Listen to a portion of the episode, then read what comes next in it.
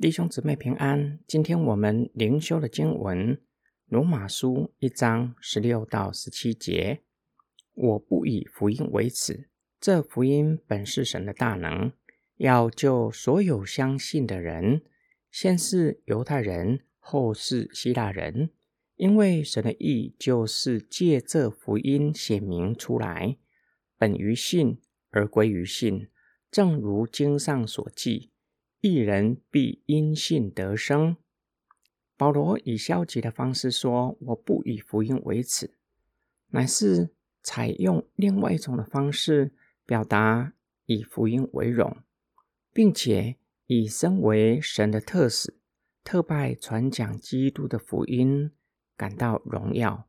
因为保罗曾经逼迫基督徒，上帝却特派他传讲基督。”保罗也知道十字架对罗马人来说是羞耻的记号，同时知道向罗马人传讲耶稣在十字架上受死会被嘲笑。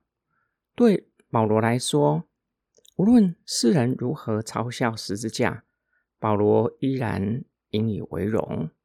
保罗的话也表达传福音的心智，他不以福音为耻。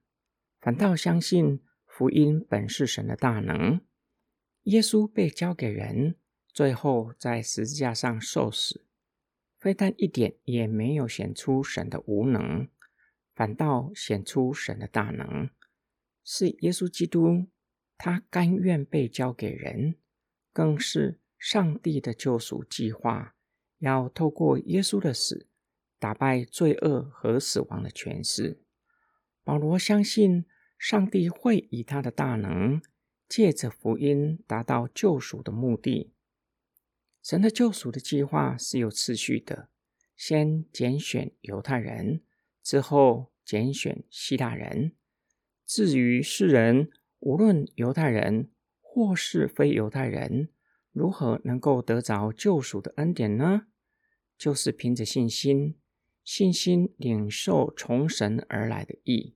人若没有从神而来的义，依然是有罪的罪人，罪没有被赦免，与神的关系依然没有修复，依然恨恶上帝。但是因着耶稣一生的顺服，并且也因着耶稣基督在十字架上的死，让一切相信的人都可以领受从神而来的义。神将基督的义。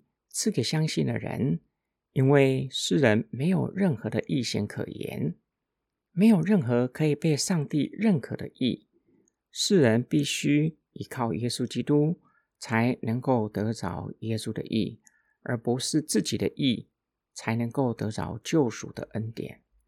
我们的默想跟祷告，虽然这个时代的人不会用第一世纪的人嘲笑十字架的方式。来嘲笑基督的福音，然而嘲笑福音是不可能断绝的，只是形式上改变罢了。我以福音为耻吗？为什么会以福音为耻？我不以福音为耻吗？从保罗的教导跟劝勉，让我们看见救赎计划的展开，先从犹太人到希腊人，之后传到全世界。我们从其他基督徒的身上领受了救赎的恩典。神的计划就是要透过我们，在向其他还没有相信耶稣基督的人传讲基督的福音。但愿神的儿女都以传讲基督的福音为荣，把传福音当作神圣的使命。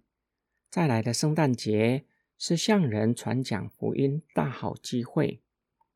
求主使用我们，当我们明白并且经历神的大能，透过福音显明神的意，我们将不会以福音为耻。